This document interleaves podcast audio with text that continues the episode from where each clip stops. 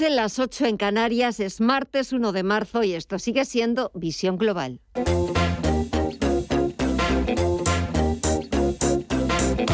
Esto es Visión Global con Gema González.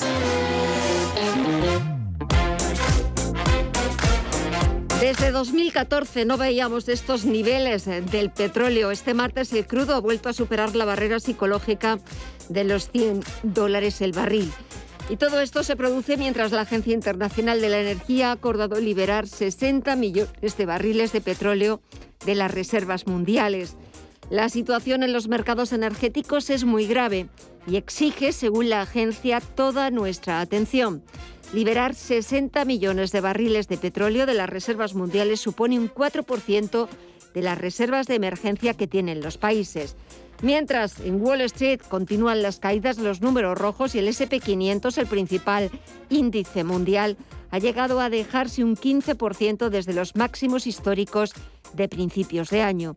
Y en este escenario cada vez son más los inversores que se preguntan qué es lo que pueden comprar en bolsa cuando hay una guerra. Los expertos de Allianz apuestan por la tecnología y los valores defensivos.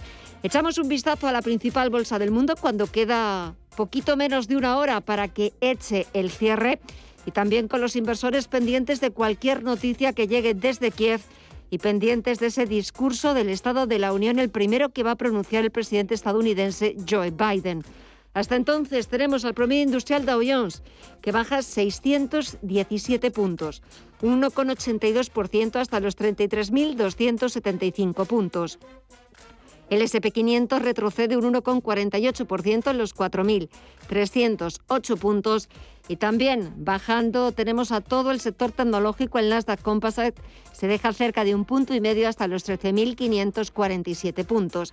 También está bajando la rentabilidad, la TIR exigida al bono estadounidense a 10 años, algo más de un 7% y ahora mismo se coloca esa rentabilidad en el 1,70%. Y ya lo saben, si baja la rentabilidad de los bonos, lo que sube es el precio, como también está subiendo el índice VIX de volatilidad casi un 13% y está cotizando ya por encima de los 34 puntos. Y en el resto de bolsas latinoamericanas, ¿qué es lo que ha pasado en esta última hora de negociación desde que le tomamos el pulso a las 8 de la tarde? Cuéntanos, Mirella. Pues el Merval de Argentina continúa en los 87.969 puntos con un retroceso del 0,85%. Por su parte, el Bovespa de Brasil en los 113.142 puntos avanza un 1,39%. El IPSA chileno cae un 2,19 hasta los 4.435 puntos y el IPC mexicano en los 53.129 cotiza con una pérdida del 0,5%. Si miramos al mercado de divisas y materias primas, Estefanía Muniz, ¿alguna novedad? Continúa el tono eh, prácticamente igual que hace una hora porque el mercado de divisas continúa en números rojos. El euro se sigue debilitando, bajando un 0,83% frente al dólar en los 1,11 dólares, mientras que la libra vuelve a rebotar. Ahora mismo está corrigiendo un 0,73% en los 1,33 dólares. En el mercado de las divisas, un panorama completamente distinto porque el petróleo continúa subiendo y el barril de Bren está en una tendencia alcista sumando un 7,84% en los 105,62 dólares máximos desde mediados de 2014. El West Texas de referencia en Estados Unidos em, en la misma línea. Ahora mismo lo vemos repuntar un 8,8% en los 104,16 dólares eh, a tan solo un día de la reunión de la OPEP Plus de mañana. El oro también vuelve a una tendencia positiva, subiendo un 2,26% y ya va camino de los 1.944 dólares la onza en el mercado de las criptomonedas. ¿Hay alguna novedad, Mireya? Continúan los números verdes, aunque ahora parece que suben con menos fuerza. El Bitcoin en los 43.798 dólares cotiza con una subida del 4,57, casi un 5. Se apunta Ethereum hasta los 2.946 dólares. El Ripple en los 0,78 cotiza con una subida del 1,15%, un 7,46% se anota Terra, Cardano en los 0,96, sube un 4,15, un 2 Solana y Avalanche en los 86,37 avanza un 7,7%. Pues así están cotizando los principales activos. Queda menos de una hora para que Wall Street eche el cierre. Actualizamos toda la información titulares de las 9.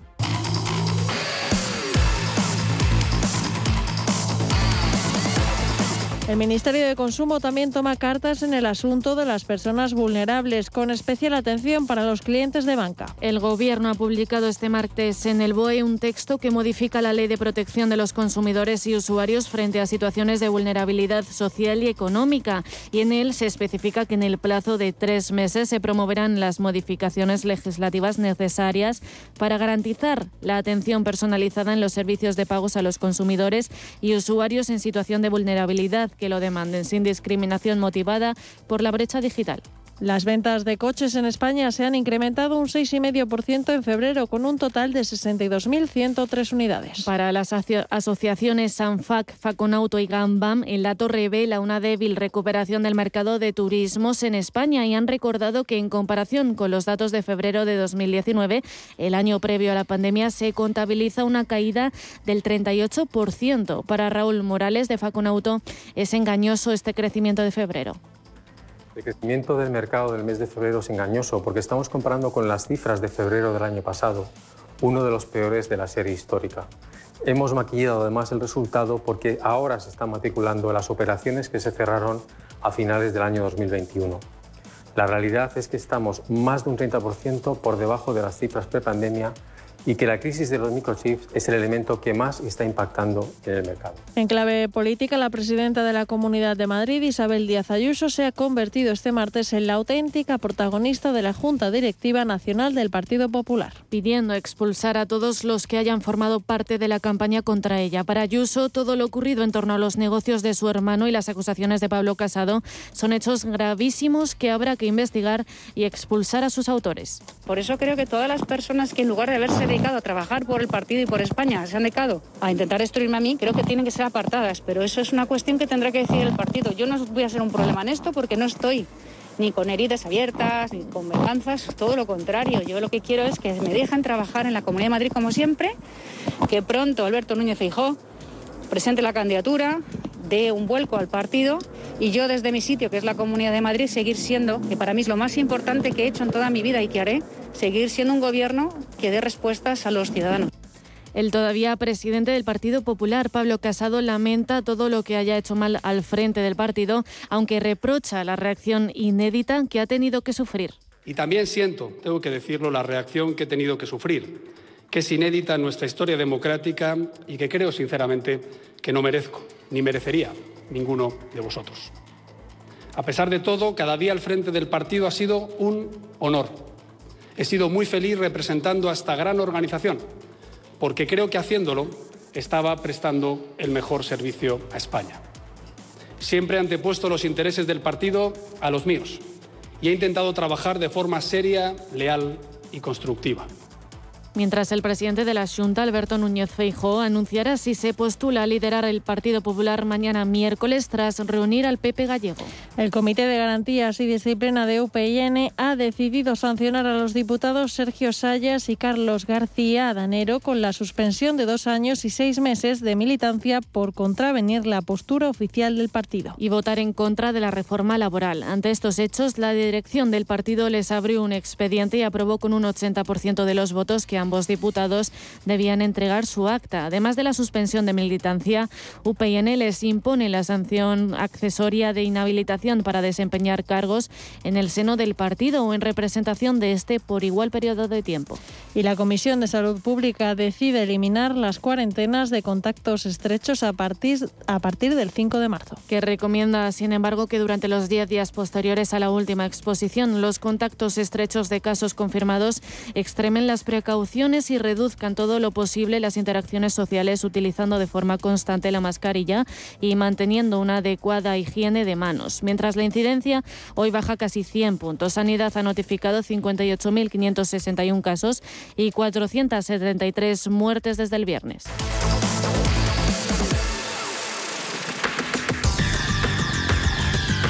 El análisis del día con visión global.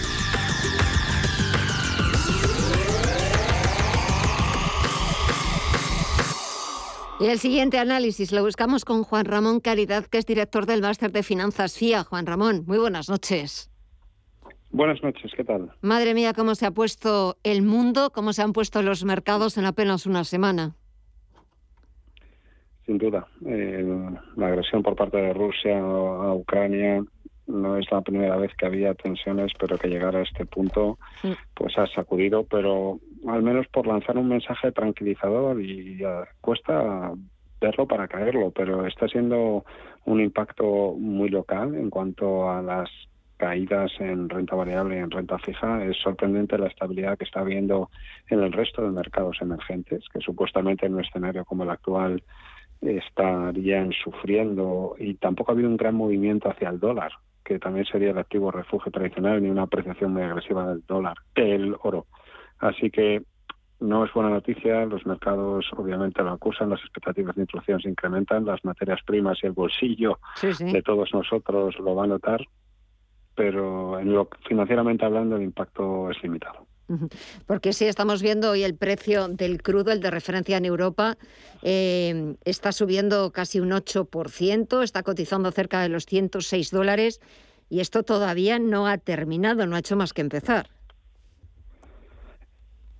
Lo que es muy llamativo, además, y lo explicas muy bien, o sea, la subida del petróleo, del gas y los derivados es importante, pero también es verdad que tanto Rusia como Ucrania tienen muchísimo impacto en todo lo que tiene que ver con aluminio, con paladio y platino y también tienen eh, muchísima significación en todo lo que es grano, todo lo que es materia prima agrícola. Así que es un tema transversal a todas las materias primas. Mala noticia para las inflaciones y para llenar el depósito del coche, pero buena para los inversores eh, en tanto en cuanto hay fondos de materias primas que cubren todas las materias primas que estamos hablando y encima por primera vez hace mucho tiempo el invertir en estos fondos ofrece una rentabilidad simplemente por esperar. Cuando uno invierte en futuros de materias primas normalmente le cuesta para que no le llenen el estudio de radio o la, oficina de fanegas de trigo o de petróleo. Ahora como se pegan por las materias primas recibes una especie de rentabilidad extra y los inversores lo están aprovechando.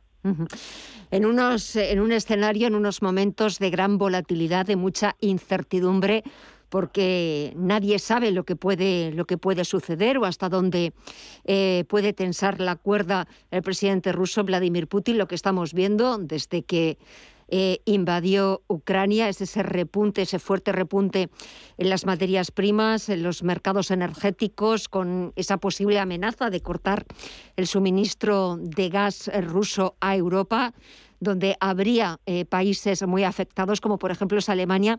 Pero también es cierto que eh, indirectamente, Juan Ramón, claro, eh, la siguiente derivada es inflación, porque si suben las materias primas, ya estamos teniendo unos niveles de inflación muy elevados y ya se estaban preparando los bancos centrales, sobre todo en Estados Unidos, para empezar a aplicar una política monetaria un poquito más dura, un poquito más eh, restrictiva, subiendo tipos. Ahora, con esta situación, eh, ¿puede aplazar esas decisiones de los bancos centrales, sobre todo en Estados Unidos? Porque aquí en Europa es cierto que no parecía que este 2022 fuera el año de las subidas de tipos, pero en Estados Unidos ya la mayoría de analistas estabais hablando de una subida de 25, quizás 50 puntos básicos, los más atrevidos. Pero claro, ahora llega esto y puede trastocarlo todo. Jerome Powell habla mañana y pasado y por supuesto hay que estar muy atentos ah. porque en Estados Unidos ya no es solo la inflación agregada con los precios de la energía, sino también es la subyacente y los efectos de segunda ronda, o sea, todo lo que implica subida de salarios que al final hace que la inflación sea más permanente y hay que estar muy atentos a, a qué le da más importancia. Ya se estaban hablando de tres o cuatro subidas de tipos de interés, eh, subidas en torno a un punto en lo que sería el 2022 y otras tres para el año que viene. Así que por el lado americano sí que hay que estar muy atento y todo suma. En el lado europeo, eh, porque se tranquilicen los oyentes, por supuesto que las materias primas suben, pero las, las empresas energéticas compran el gas y el petróleo a futuro. O sea, el, que suba mucho el precio en el corto plazo, el contado, no quiere decir que las empresas energéticas compran el gas a ese precio, porque ya tienen compromisos a, más plazos. Por supuesto que Alemania es muy sensible al gas ruso, pero en lo que nos toca a nosotros en torno a un 40%, pero en lo que le toca a España es en torno al, al 8% y hay vías alternativas van a subir los precios, pero ya no solo por el caso ruso, sino porque había una escasez de inventarios. En lo que es inflación, todo el lío que estamos teniendo encima de la mesa va a generar en torno al uno y medio de inflación y esto obviamente si no se enquistara y se alargara, que ese es un riesgo que hay que tener en cuenta. Un incremento de un uno y medio por ciento de inflación, lo bueno en Europa es que la inflación subyacente, la que no tiene en cuenta los precios de las materias primas, era bajita, era del dos y medio. Con esta subida todavía seguiría estando más baja que lo que estaba en Estados Unidos antes, antes del estallido del conflicto. Y por lo tanto, Christine Lagarde del Banco Central Europeo todavía tendría margen para no ser muy agresivo, aunque obviamente el tono eh, va a cambiar porque la inflación es un, es un problema y viendo cómo están subiendo todas las materias primas, sin lugar a duda que va a ser ya no tan temporal como se hablaba, sino empieza a ser, si no permanente, que no les gusta, sí temporalmente persistente. Eh, has hablado y has mencionado, es verdad, es una de las citas eh, de, esta, de esta semana en Estados Unidos, esa comparecencia del presidente, del presidente de la Reserva Federal, de Jerome Powell, ante el Congreso y el Senado. Y también es cierto que siempre es interesante y siempre los mercados y los inversores están muy pendientes de, de cualquier palabra, de cualquier entonación o cambio en la entonación del presidente de la FED pero quizás esta, esta comparecencia de mañana y pasado mañana va a ser de lo más interesante, porque me da la sensación de que le van a medir con lupa cualquier palabra que diga para ver un poco por dónde pueden ir los tiros a la reunión del 15 y 16 de marzo. Sí, últimamente ser gobernador de un banco central es un estrés, eh, porque casi tienes que ser lingüista y andar fino. Sí, sí te cuentan hasta las palabras, la secuencia del orden y los matices. Eh, o sea, es importante en Estados Unidos que estamos en una situación de pleno empleo, estamos en, en, unos niveles de crecimiento muy espectaculares, por encima del 4%, y también estamos en una situación donde lo sano es que suban los tipos de interés. Es verdad que en esta reunión, por la situación geopolítica, la incertidumbre se habla, lo lógico es que siga manteniendo un discurso continuista, siga hablando de subidas de tipos de interés en tanto en cuanto Estados Unidos no se ha comprometido en primera persona en el conflicto y porque también es sano que se guarden algo de margen ahora que Estados Unidos y China siguen creciendo por encima del 4% para tener margen de maniobra por si vinieran sustos o curvas los próximos trimestres que seguro que vendrán esas curvas y, nuevas incertidumbres, porque verdaderamente, eh, pues casi hace una semana estábamos eh, confiando eh, y esperanzados de que triunfara la vía diplomática, pero, pero no ha sido así. ya llevamos seis días de guerra en Ucrania. Y muchos inversores, me imagino, que se preguntan en, esto, en este escenario, en estos tiempos de, que tenemos una guerra aquí al lado en el continente europeo, eh, los mercados son aptos para, para todo el mundo eh, y sobre todo si son aptos que se puede comprar porque me imagino que como, como siempre en todo escenario hay ganadores, perdedores, eh, a gente que le estará yendo mejor que, que a otra y desde el punto de vista del inversor, ¿qué es lo que podría hacer en esta situación? Sí, está claro que los mercados son aptos, pero siempre de una manera y de la mano de, profesionales y muy asesorados porque son complejos. Eh, eh, esta semana la temática estrella son materias primas y lo que se está empezando a trabajar es quiénes son los productores de esas materias primas, porque los Brasil, Colombia, Sudáfrica e Indonesia, por, por citar algún ejemplo, son grandes beneficiados de toda esta situación y sus divisas, a la que hay algo de estabilidad, puede ser una de las temáticas interesantes de los próximos meses. Y luego también es verdad que nos guste o no, este conflicto es muy europeo o muy OTAN, entre comillas, y no afecta a Estados Unidos, pero todos los crecimientos asiáticos eh, y todo lo que tiene que ver con los mercados financieros en, en, Asia no se ven expuestos a este, a este tema. Incluso los amigos chinos aprovecharon días antes del conflicto, de iniciarse el conflicto, para comprarle 20.000 millones de toneladas de carbón o muchísimo trigo y soja y aceite a los rusos y por lo tanto hasta comprar a buen precio y beneficiarse. ¿Qué quiere decir con esto? Que renta fija, o sea, todo lo que son divisas de productores de materias primas, todo lo que tenga que ver con equity asiático, es un poco lo que los inversores están mirando y con mucha atención para los próximos meses para intentar mejorar las relaciones eh, rentabilidad-riesgo. Todo el tema de fusiones y adquisiciones es una buena oportunidad de inversión en este entorno y lo que hay que tener muchísimo cuidado es que en los próximos días lo previsible es que Rusia si no la sacan de los índices financieros, siga presentando unos niveles de liquidez extremos y por lo tanto todo lo que tenga que ver con Rusia o todo lo que tenga que ver con el rublo, eh, por barato atractivo que pueda ser, ya además de socialmente responsable, es lo que hay que dejar absolutamente fuera de las carteras. Pues me quedo con esas recomendaciones y por supuesto con el análisis de Juan Ramón Caridad, director del Máster de Finanzas FIA. Juan Ramón, un verdadero placer. Muchísimas gracias, a ver si nos dejan pasar una buena semana y hasta pronto. Un abrazo. Ojalá que sí. Ojalá, hasta pronto.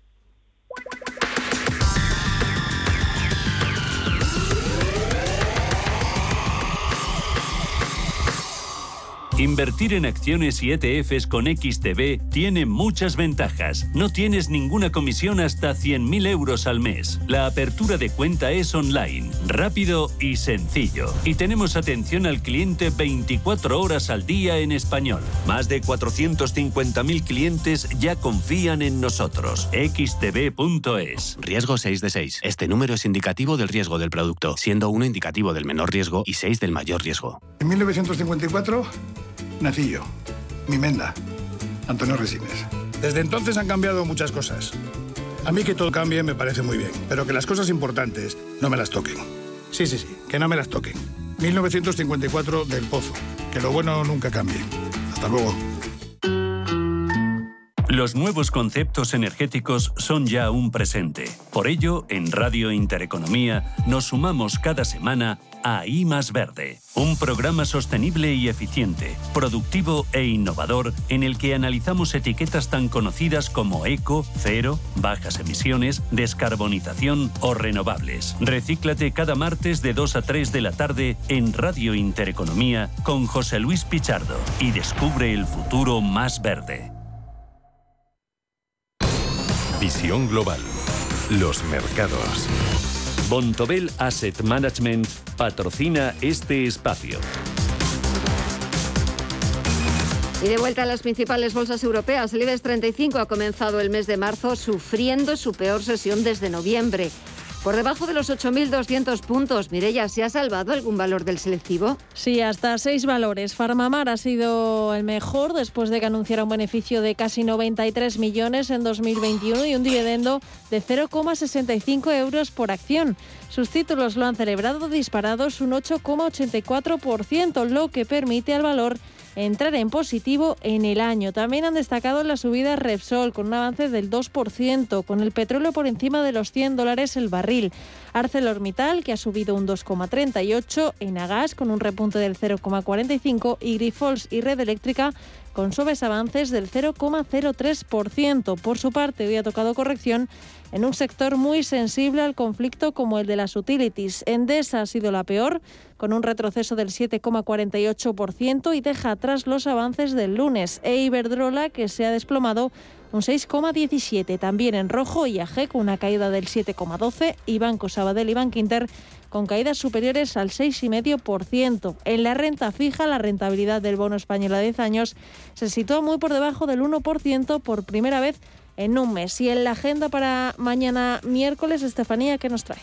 Pues mañana miércoles los inversores van a estar muy atentos a las cifras de paro registrado y afiliación a la Seguridad Social de febrero, en un día en el que además el presidente del Gobierno, Pedro Sánchez, comparece en el Congreso para informar sobre la situación de la guerra en Ucrania. Fuera de España destacan la inflación de febrero de la eurozona y en Estados Unidos las solicitudes iniciales de hipotecas, el informe ADP de empleo del sector privado de febrero, los inventarios de petróleo y derivados semanales además del libro beige de la FED y la comparecencia en el Comité de Servicios Financieros del Congreso del presidente de la Reserva Federal, Jerome Powell. Bontobel Asset Management ha patrocinado este espacio. Bontobel Asset Management calidad suiza con el objetivo de obtener rendimientos superiores a largo plazo. En Bontobel Asset Management siempre estamos a la vanguardia de las inversiones activas en bonos y acciones. Para más información, entre en nuestra página web bontobel.com barra am. Bontobel Asset Management, su especialista global en fondos de inversión. Érase una vez una tarjeta de crédito, la tarjeta revolving, que te prometía más cosas que el genio de la lámpara. Pero pasó el tiempo y te diste cuenta de que aquello era un cuento. El genio se había quedado con tu dinero. ¿Quieres recuperarlo? Nosotros lo haremos por ti. Somos Durán y Durán Abogados y sabemos cómo hacerlo. Entra en duranyduránabogados.com y que no te vengan con cuentos. ¿Estás buscando un broker para operar en el mercado americano? eBroker te ofrece futuros y opciones de CME Group, con tiempo real gratuito, garantías intradía y comisiones muy competitivas. eBroker.es. El broker español, especialista en derivados. Producto financiero que no es sencillo y puede ser difícil de comprender. Los miércoles, de una y media a dos de la tarde, Foro Empresas CEO, centrados en la organización. Proponemos consejos y soluciones para optimizar recursos y operativas al alcance de todos los que dirigen o son responsables de empresa. Los miércoles, a la una y media de la tarde, en Radio Intereconomía, Foro Empresas CEO. En Visión Global, las noticias empresariales. Iberdrola dice que va a mantener los precios de la luz pese a la guerra. La eléctrica ha anunciado hoy que va a congelar el precio de la electricidad de los contratos actuales con sus clientes a precio fijo, lo que supone que 7 millones de hogares no están expuestos a la volatilidad de precios del mercado mayorista ante el ataque de Rusia a Ucrania. Según la compañía, un tercio de estos clientes tienen contrato con un precio estable hasta 2025, por lo que tienen garantizados el coste del servicio hasta entonces y no están sometidos a las fluctuaciones fluctuaciones del mercado. Telefónica se lanza a la búsqueda de startups del metaverso en una convocatoria de Guaira. La operadora ha explicado que Open2 Metaverse es una convocatoria de ámbito global de búsqueda para apoyar a las empresas con las mejores tecnologías con aplicaciones metaversas a que crezcan y alcancen una escala global más rápidamente, conectándolas con la propia Teleco para generar oportunidades conjuntas. Según Telefónica, Guaira pondrá el foco en compañías que estén desarrollando estos casos de uso conectividad, dispositivos, plataformas virtuales, herramientas de identidad, NFTs y marketplace, entre otros. Y el magnate Michael Friedman sale del consejo de Letter One, la dueña de los supermercados Día, de la que tiene el 77,7%. Todo tras aparecer en la lista de oligarcas a los que se aplican las sanciones impuestas por Bruselas como respuesta a la invasión de Ucrania por parte de Rusia. El magnate ruso ha anunciado que impugnará las sanciones por considerarlas injustas.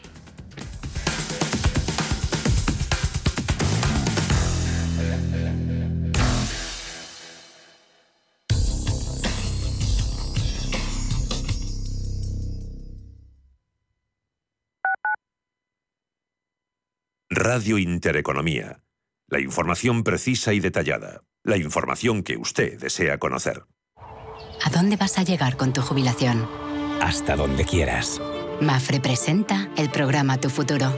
La gestión de planes de pensiones que se adapta a ti.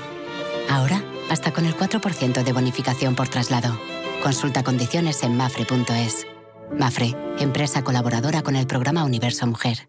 Porque el futuro ya está aquí. Porque la inversión necesita transparencia. Porque existe un ecosistema digital. Porque las criptomonedas ya conviven con el dinero tradicional. Por esto y por mucho más, Radio Intereconomía ha creado My Economy. El espacio cripto de Radio Intereconomía. De lunes a viernes a las 3 de la tarde, My Economy. A la hora de alquilar mi casa tenía muchas dudas. ¿Y si no me pagan o no cuidan el piso? En Renta Garantizada cobrarás tu alquiler todos los meses y se encargarán de todas las gestiones por ti. Renta Garantizada, la única que asegura el cobro de tu alquiler. Alquila tu casa con total seguridad. Infórmate en el 910 1095 o en rentagarantizada.es. Radio Intereconomía trata información que te interesa. Sí, sí, hasta la bolsa americana puede afectar en tu bolsa de la compra. Por eso los temas que tratamos te interesan. Intereconomía, intereconomía, intereconomía. Intereconomía. Porque te interesa. Hola, soy Rafa Jiménez, presento a media sesión en Radio Intereconomía. A media sesión, para resumir esas mañanas que dan tanto de sí. De una forma amable y donde abrimos el abanico de la información. De 12 a 2 del mediodía en Radio Intereconomía. Di que nos escuchas.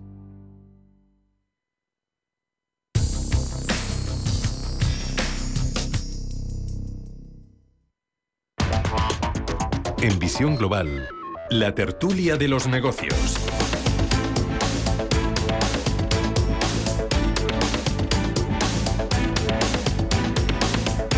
Pasan 30 minutos de las 9 de la noche, una hora menos en la comunidad canaria. Comienzo saludando a Miguel Córdoba, profesor de Economía y Finanzas. Miguel, muy buenas noches.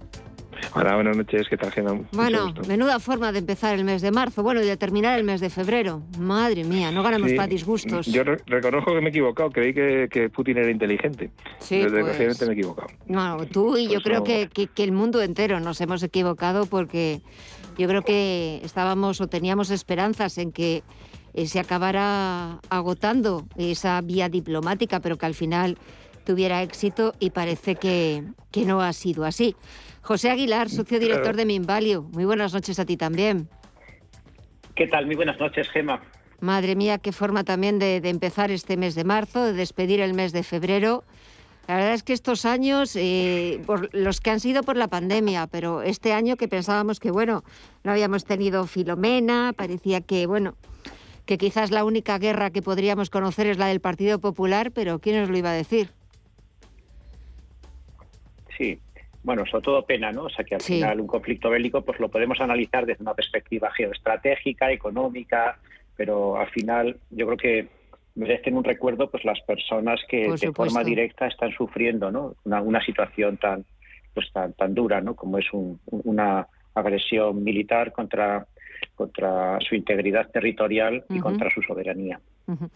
A ver, Miguel, ¿por dónde empezamos eh, el análisis? Porque es cierto que desde el pasado jueves eh, todas las informaciones, las imágenes copan todos los informativos, toda la, prensa, porque parece que, que la información es tan, o las imágenes que vemos son tan terribles que parece mentira que en pleno siglo XXI, que es lo que mucha gente se pregunta, cómo es posible que se, que se pueda permitir o cómo es posible que, el presidente ruso, que el señor Putin decida eh, así, a su libre albedrío, eh, invadir eh, un país vecino. Hoy escuchaba, mira, hoy escuchaba en Naciones Unidas al ministro ruso de Exteriores, Sergei Lavrov, que se ha inventado un nuevo término para justificar la invasión en Ucrania.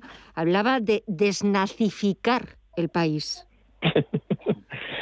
Yo la verdad es que creo que es algo ridículo eh, hablar, sí que es cierto que la Segunda Guerra Mundial hubo una parte de Ucrania que estuvo a favor de los nazis, pero vamos, estamos hablando de hace, eh, yo qué sé, 80 años. Esto no, no tiene, vamos a ver, que no tiene sentido, que esto es el tema eh, megalómano de un individuo que en el fondo es un dictador que lleva 30 años allí eh, manipulando la constitución suya para estar siempre en el poder y hacer lo que quiere. Yo, a mí, mira, yo en todo crimen creo que lo más importante es el móvil y sinceramente es que no lo tengo claro. Es decir, vamos a ver, eh, es cierto que Ucrania es el granero, siempre fue el granero de la Unión Soviética, ¿no? Y el, tema de los cereales es increíble y eso, les, como los otros están en el norte, les hace falta, ¿no? Pero yo creo que se lo vendían, o sea, que no había en principio ningún problema, ¿no? El aceite de girasol también lo, tienen ellos.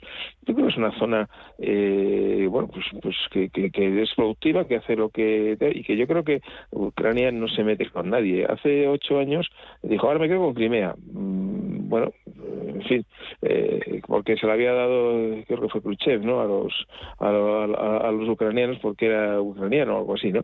Y, bueno, pues si, mira, se la dieron en el año 52, que era un fleco que quedaba del Imperio Soviético, vale. Pero luego se fue por el Donbass, en la zona mm. este, eh, y, y, y se quedó con una parte de esa zona, ¿no? Entonces, eh, ahora, de buenas a dicen, no, lo quiero todo. En fin, yo la verdad es que eh, no, no encuentro el móvil. No encuentro el móvil, salvo pues un señor que ya tiene 60 y no sé cuántos años, que ve que, que, tampoco le queda mucho tiempo y que dice que voy a reconstruir el gran imperio soviético. Salvo una megalomanía de ese tipo, es que no se me ocurre. No, sé qué opinas tú, José. José, ¿tú qué opinas? ¿Qué móvil puede haber detrás de esta decisión tan disparatada de, de, de Putin? Sí, es, cierto que en la semana pasada pues, eh, expresábamos, no sé si nuestro deseo o nuestro análisis acerca de, lo absurdo de, una agresión militar y efectivamente dos días después tuvimos que reconocer que habíamos fallado en nuestro análisis y a mí me tranquilizó un poco pues, escuchar eh, justo en esos días a Javier Solana, una persona pues, obviamente bien informada, exsecretario general de la OTAN, entre otras cosas, y actualmente en contacto directo con muchos de los actores que intervienen en este proceso. Y él decía que también había predicho que su, no solamente su, su, esperanza, sino su expectativa es que no se produciría la agresión militar.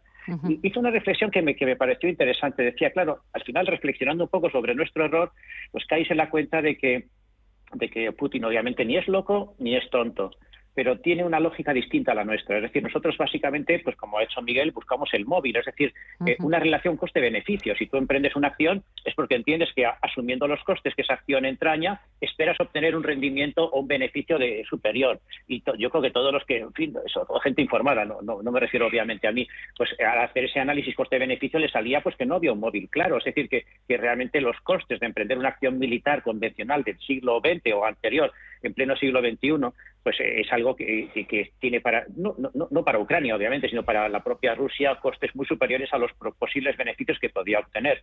Porque en términos territoriales, no olvidemos que Rusia es el 10% de la superficie emergida de la Tierra. Es con mucho el país más grande, más grande del mundo. Es un país que yo he recorrido de extremo a extremo. Te aseguro que, que dentro de Rusia haces vuelos que son más largos que vuelos intercontinentales que, que haces a veces para ir a América. Eh, es un país, digamos, pues que tiene abundantes recursos, por lo tanto, desde un punto de vista expansionista, como podría ser un poco la, excusa de, Hitler eh, en la Segunda Guerra Mundial para para, eh, para, para expandir ¿no? al pueblo alemán comprimido en un territorio relativamente pequeño, pues no, desde ningún punto de vista el beneficio que pueda obtener Rusia pues por tener un control sobre ese territorio justifica ¿no? los, los grandes costes que supone una invasión armada. Y entonces, claro, lo que decía Javier Solana es que al final pues eh, es una lógica distinta. Y eso es lo que convierte, no piensa como nosotros y por lo tanto eso es lo que convierte a Putin eh, en un personaje más imprevisible y por supuesto más peligroso.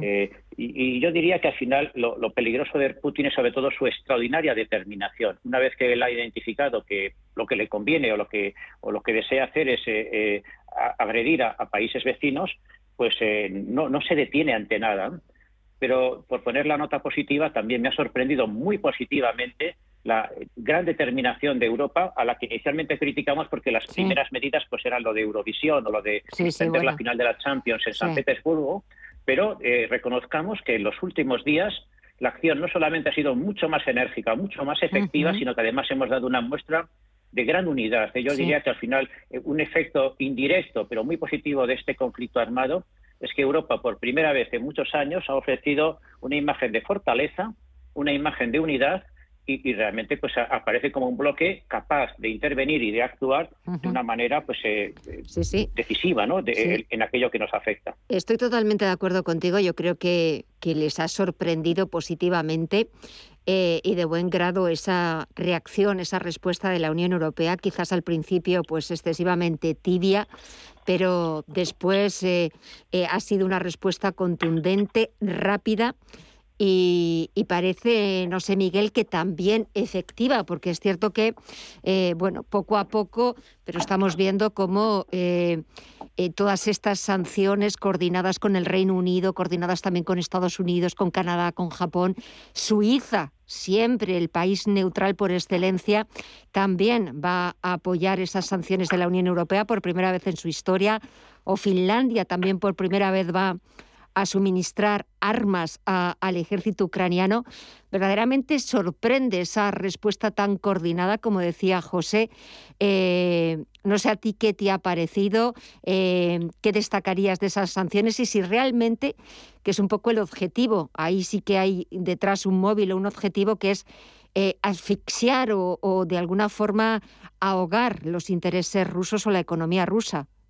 ¿Qué opinas? Vamos, hay, hay dos tipos de, medidas, ¿no? Unas son las, las, las bélicas, ¿no? ¿Sí? Efectivamente es enviarles eh, eh, pues, misiles Stinger para atacar a los tanques y todo ese tipo de cosas. Lo que es que yo no sé si van a llegar a tiempo, porque están metiendo miles y miles de tanques los rusos y, mm. no, me parece que no están desplegados los Stinger que, les quiere enviar la Unión Europea y Estados Unidos.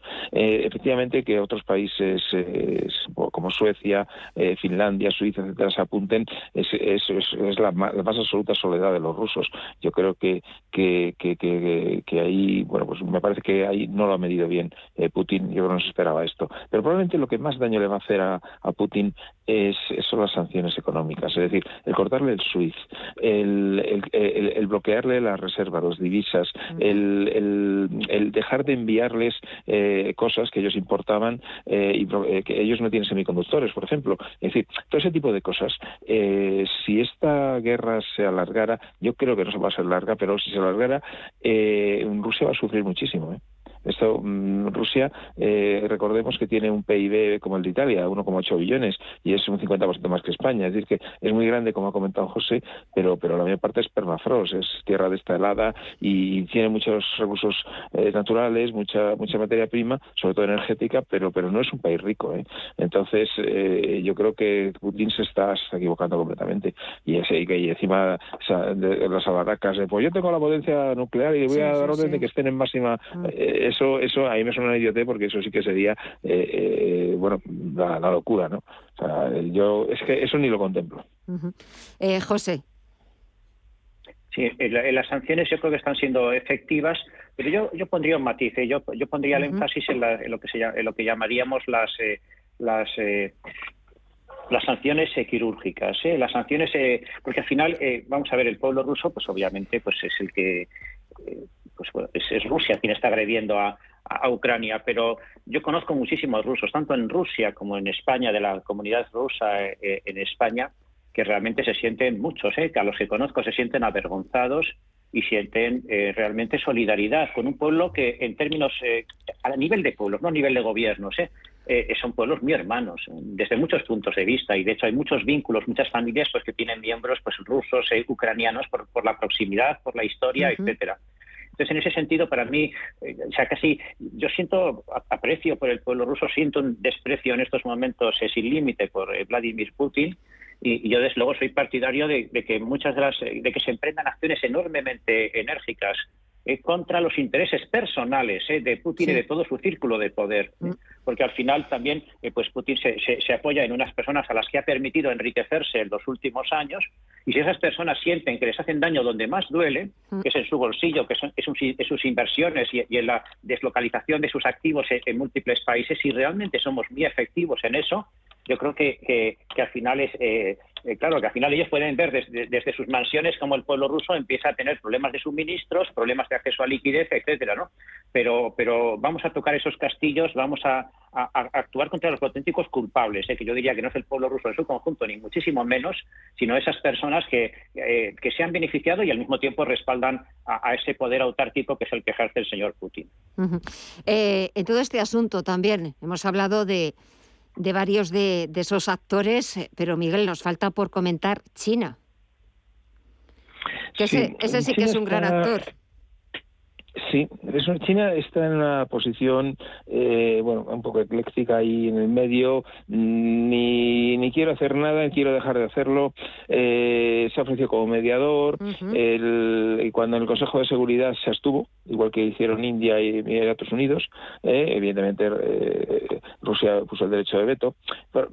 como paréntesis os diría que yo creo que ese Consejo de Seguridad de la ONU debería ya cambiar completamente sus esquemas porque viene la Segunda Guerra Mundial y no estamos en ese, en ese momento. Yo creo que eso de que haya unos cuantos países que tengan derecho de veto, eh, yo sinceramente creo que no, que no procede en estos tiempos y eso habría que darle una vuelta. Eso digo como paréntesis.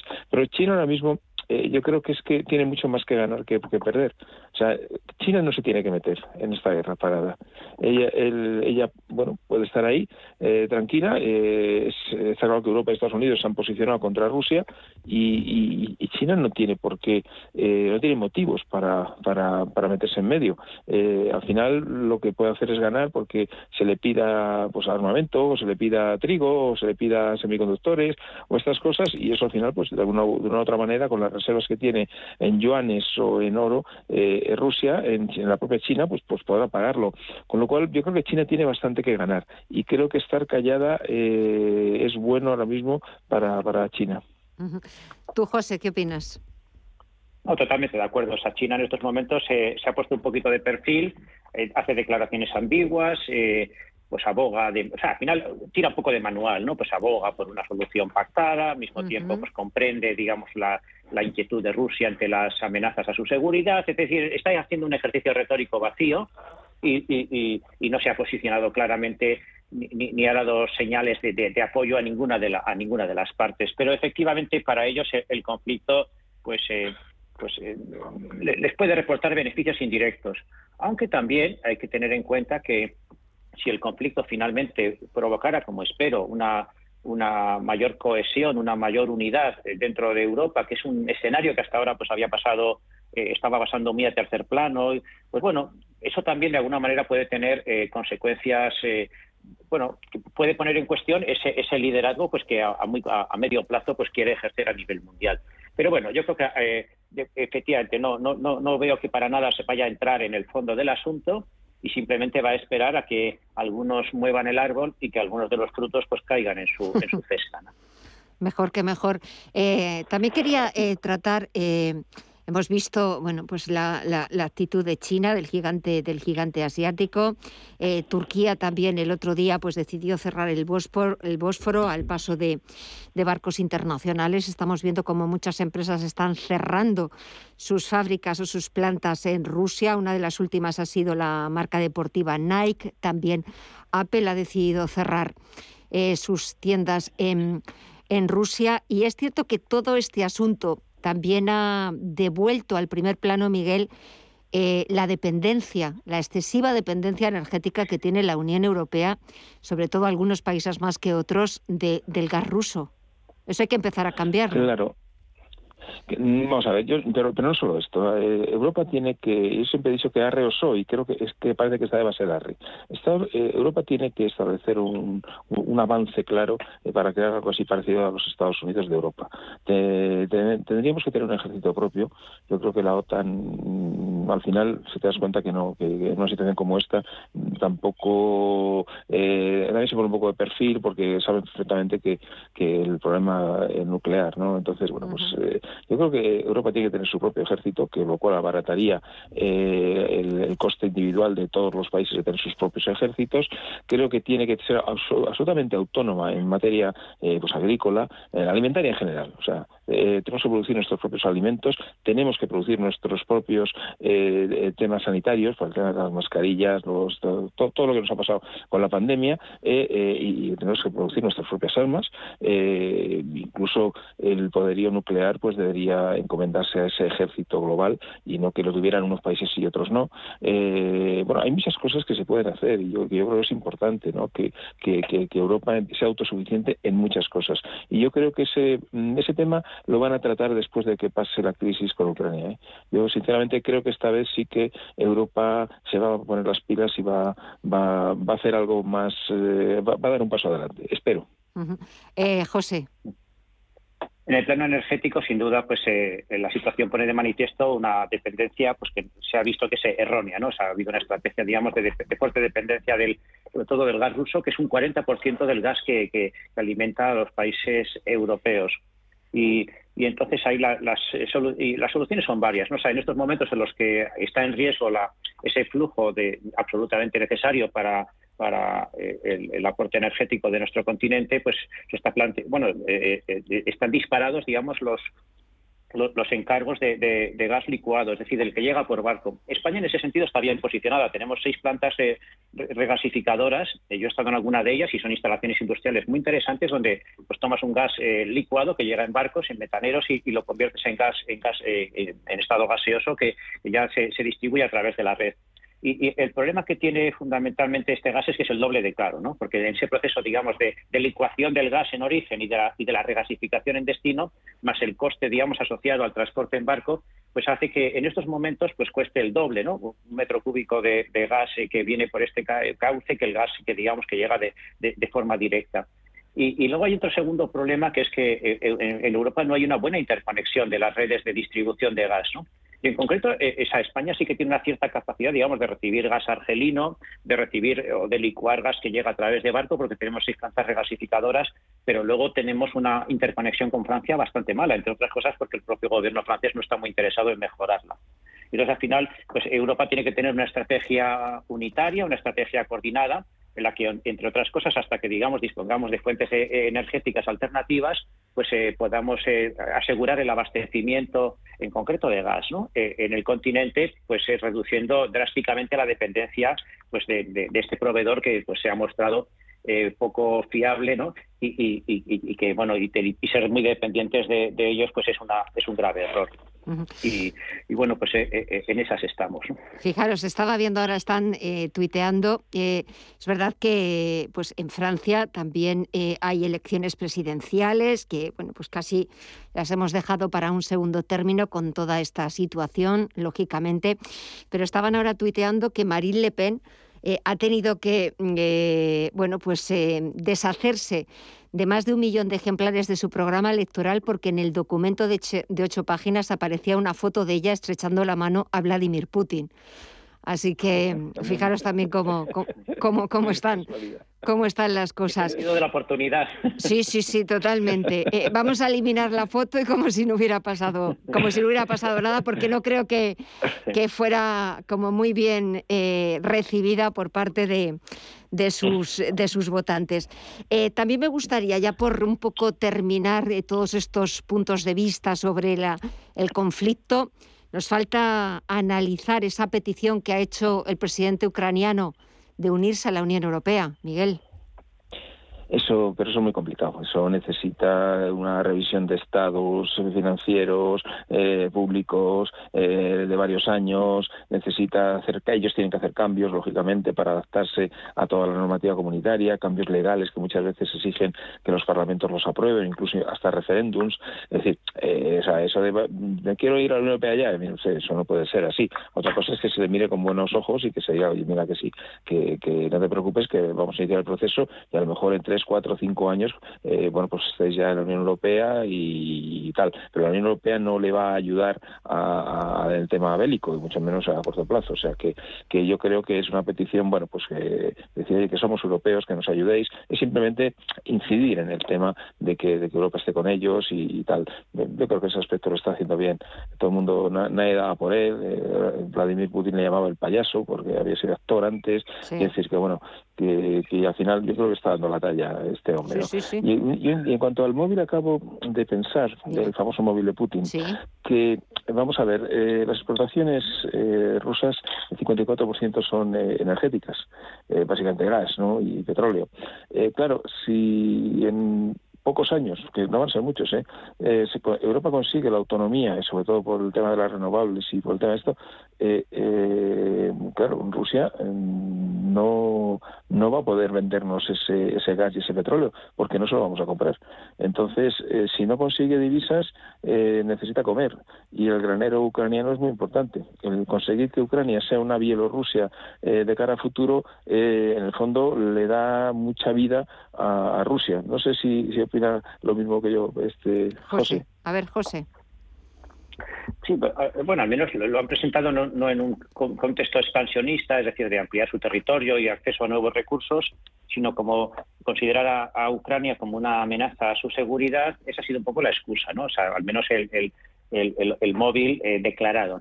Es decir, efectivamente ahora se, están produciendo unos movimientos políticos eh, en Ucrania que van a permitir la entrada de fuerzas de la OTAN y acuerdos de mutua defensa en cuyo caso, pues efectivamente, pues van a ir a por Crimea, con el, eh, todo el respaldo de una gran alianza militar. Es decir, ellos lo están presentando fundamentalmente como que quieren alejar, digamos, la, fuerzas potencialmente agresoras de sus propias fronteras. ¿no?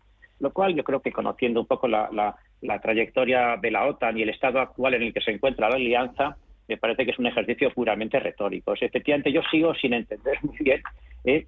más allá de esa excusa y, ya lo de la eh, nazificación de, Ucrania, pues bueno, eso ya eh, entra dentro de la retórica pues prácticamente hitleriana, ¿no? O sea, es decir, justificar, que es lo que han hecho siempre los dictadores, justifican sus agresiones como actos de defensa y justifican el ser verdugos como si fueran víctimas, ¿no? Pero bueno, la verdad es que estoy un poco desconcertado en todo esto.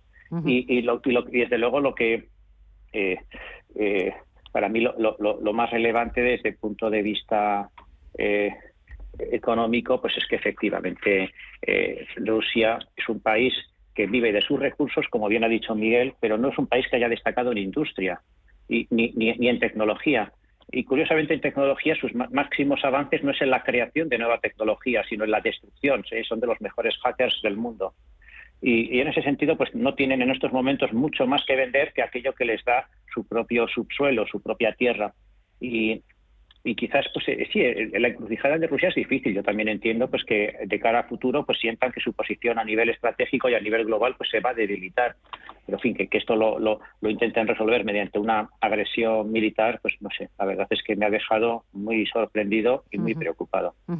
No sé si nada nos quedan cinco minutos para despedir este tiempo de tertulia. Si queréis también que hablemos Miguel de la despedida de Pablo Casado Mañana Feijó reúne al PP gallego y anunciará si, si se postula para ser el próximo presidente del Partido Popular. Bueno, es que si no se postulara él, eh, a lo mejor acaban como la OCDE. Vamos a yo doy por supuesto que Feijó va a ser el nuevo presidente me parece que puede ser un buen presidente. Es una persona, yo creo que mm, más en la línea centro-derecha que en la derecha-derecha, eh, que era que a lo mejor estaba más casado en esa, en esa línea. Y Egea, eh, creo que es una persona moderada, que tiene un tirón popular, ha ganado cuatro eh, mayores, cuatro veces por mayoría absoluta en Galicia. Creo que puede ganar a Sánchez tranquilamente eh, y creo que va a saber ordenar el partido. Eh, creo que van a iniciar una nueva etapa, eh, creo que van a, recuperar eh, algunas de las personas del equipo de Rajoy y mm, yo creo que el Partido Popular de aquí al verano, después del verano, puede ser ya puede ser un partido mucho más centrado y mucho más y con muchas más posibilidades de ser una alternativa de poder. y, en cuanto a Casado, pues mira, le han dejado que esté ahí unas semanas haciendo un poco el paripé, que haga el discursito que ha hecho y ya está. Yo sigo pensando que que, era una persona que no, que no, que no tenía el nivel para llegar a ser pues, su presidente del gobierno y, o incluso presidente del Partido Popular. Creo que eh, perdón, en la guerra que hubo entre Soraya y Cospedal, pues al final salió este porque no tenían a otro. Pero no, yo, yo creo que le faltaban unos errores y que al final se ha demostrado. Yo creo sinceramente que, que bueno que se vaya tranquilo, que, no, que, que, la vaya bien, que decir que no se trata de cogerle manía ni decirle nada, pero yo pienso que, que Pablo Casado es pues lo que dije el, el, martes pasado, Hernández Manchados. eh, José yo creo que lo que mide, lo que da la talla de un personaje es su grandeza en la victoria y su grandeza en la derrota. Lamentablemente no es lo que he visto hoy. Mi grandeza en la derrota, porque al final pues está rodeada de una especie de reivindicación obstinada eh, en lo que en lo que he hecho y en una crítica bastante acerba a quienes le han hecho han pasado de hacerle la ola a hacerle la cama. Sí. Ni tampoco grandeza en la victoria, por quienes se han impuesto pues que siguen todavía con planteamientos revanchistas. Yo creo que cuando ganas pues tienes que olvidar un poco eh, esos, eh, esas heridas del pasado y cuando pierdes pues tienes que irte de manera discreta y, bueno, quizás sean los coletazos que dentro de unos días queden olvidados, pero a mí me, gustaría, no solamente en este partido, sino en otros, pues ver un poquito más de, grandeza de miras y de, y de, un poco más de categoría, ¿no? Pero bueno, al final es eh, un poco la, lo que tenemos en la clase política y esperemos, bueno, no, dejan de ser nuestros representantes y, y esperemos pues que el futuro pues eh, haga pasar al olvido cuanto antes pues estos episodios tan penosos. Hoy en esa Junta Directiva Nacional del Partido Popular eh, lo que ha dicho o lo que están titulando todos los medios es lamento todo lo que he hecho mal, ha dicho Pablo Casado, pero también lo que ha tenido que sufrir y que cree que no lo merece. Eh, ese sufrimiento, aunque también después Isabel Díaz Ayuso se ha convertido casi en la protagonista absoluta de esta junta directiva porque ha dicho que, que va a ir o que deberían ser expulsados del partido todos los que han participado en esa campaña contra ella.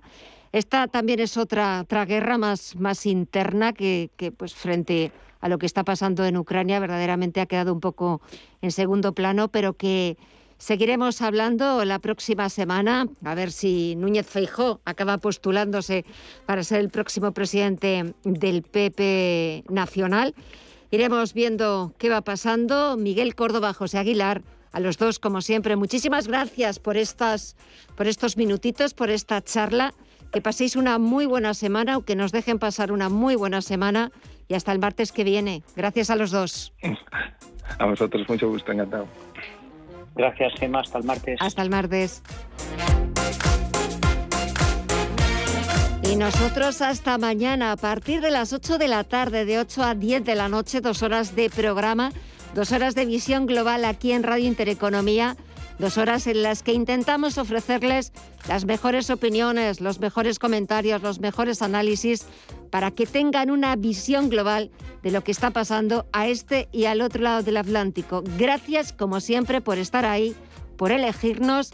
Mañana volvemos a partir de las 8. Gracias a todos y hasta mañana.